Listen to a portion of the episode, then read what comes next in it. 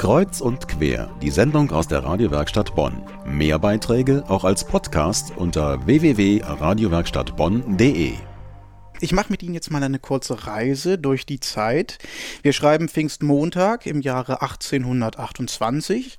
Ein circa 16-jähriger Junge taucht in Nürnberg auf.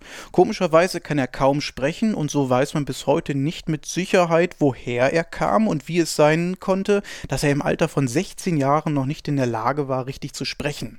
Kaspar Hauser ist der Name dieser historischen Person, der Peter Handke 1968 ein Theaterstück gewidmet hatte. In Bonn hat das Stück gerade wieder Premiere, diesmal in der Fassung eines ganz jungen Regisseurs, Alexander Riemenschneider, 29 Jahre, absolvierter Regiestudent aus Hamburg. Mein Kollege Daniel Hauser hat diesen Theaterentwurf von Kaspar besucht. In der Schule hätte man es Frontalunterricht genannt. Der Bühnenraum ist beinahe größer als die Tribüne. Vor der ersten Reihe stehen vier schweigende Schauspieler, die einfach nur suchend die Zuschauerreihen durchgucken, minutenlang. Das Publikum ist verunsichert, kichert, guckt zur Seite, könnte diese Situation vielleicht auflösen, aber weiß nicht wie. Ein lauter Schrei der Schauspieler macht dieser Szene ein Ende. Der Hauptdarsteller kommt zurück, geht wieder auf das Publikum zu und versucht es dazu zu animieren, einen einzigen Satz mitzusprechen. Ich möchte ein solcher werden, wie einmal ein anderer gewesen ist. Wieder vergehen Minuten. Kaspar, gespielt von Hendrik Richter, ist schon fast mit den Kräften am Ende. Da lässt sich doch noch ein Zuschauer darauf ein, den Satz nachzusprechen. Das Publikum applaudiert. Dieser kleine Augenblick verrät bereits den Kern des Stückes. Nachmachen, in den Chor mit einstimmen, gleich sein, so kommt man an. Aber bis Kaspar soweit ist, vergeht eine ganze Weile, denn erstmal verfügt er ja einzig über diesen einen Satz. Schon hast du einen Satz, mit dem du dich bemerkbar machen kannst. Du kannst dich mit dem Satz im Dunkeln bemerkbar machen, damit man dich nicht für ein Tier hält. Mit dem Satz kannst du Pausen machen. Ein Wort gegen das andere ausspielen. Ein Wort mit dem anderen vergleichen kannst du mit dem Satz. Nur mit dem Satz, nicht mit einem Wort, kannst du dich zu Wort melden. Und so wird Kaspar dafür sensibilisiert, was man mit seinem Satz alles anstellen kann. Ich solcher möchte ein anderer. Ich möchte ein anderer. Wie ein solcher anderer. Einmal ein anderer ein anderer gewesen, wie einmal. Ich möchte ein solcher wie. Ich möchte ein solcher anderer werden, wie einmal ein anderer solcher gewesen ist. Die erste Verwirrung ist da. Kaspar weiß nicht so recht, wie er jetzt weiterkommen soll. Aber dafür hat er ja seine drei Sprachtrainer, die ihm abwechselnd ein größeres Vokabular beibringen wollen. Dabei geben sie den Dingen allerdings neue Bezüge. Wo sprichst du? Du sprichst schnell. Was atmest du? Du atmest aus und ein. Du sprichst lauter. Ist.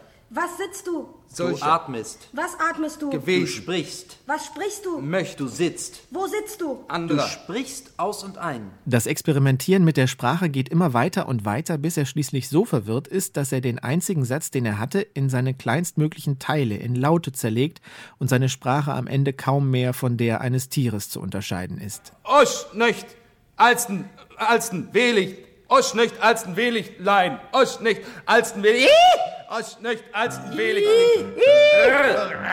Osch nicht als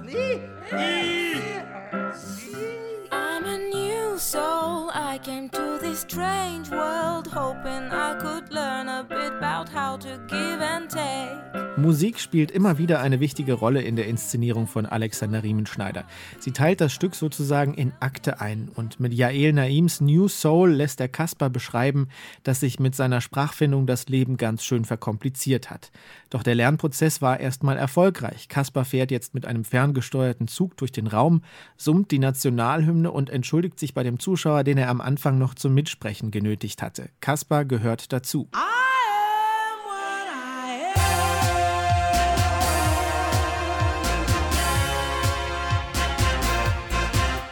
Es werden Sekt und Plätzchen verteilt, Zuschauer dürfen auf die Bühne kommen, sich mit Kasper fotografieren lassen.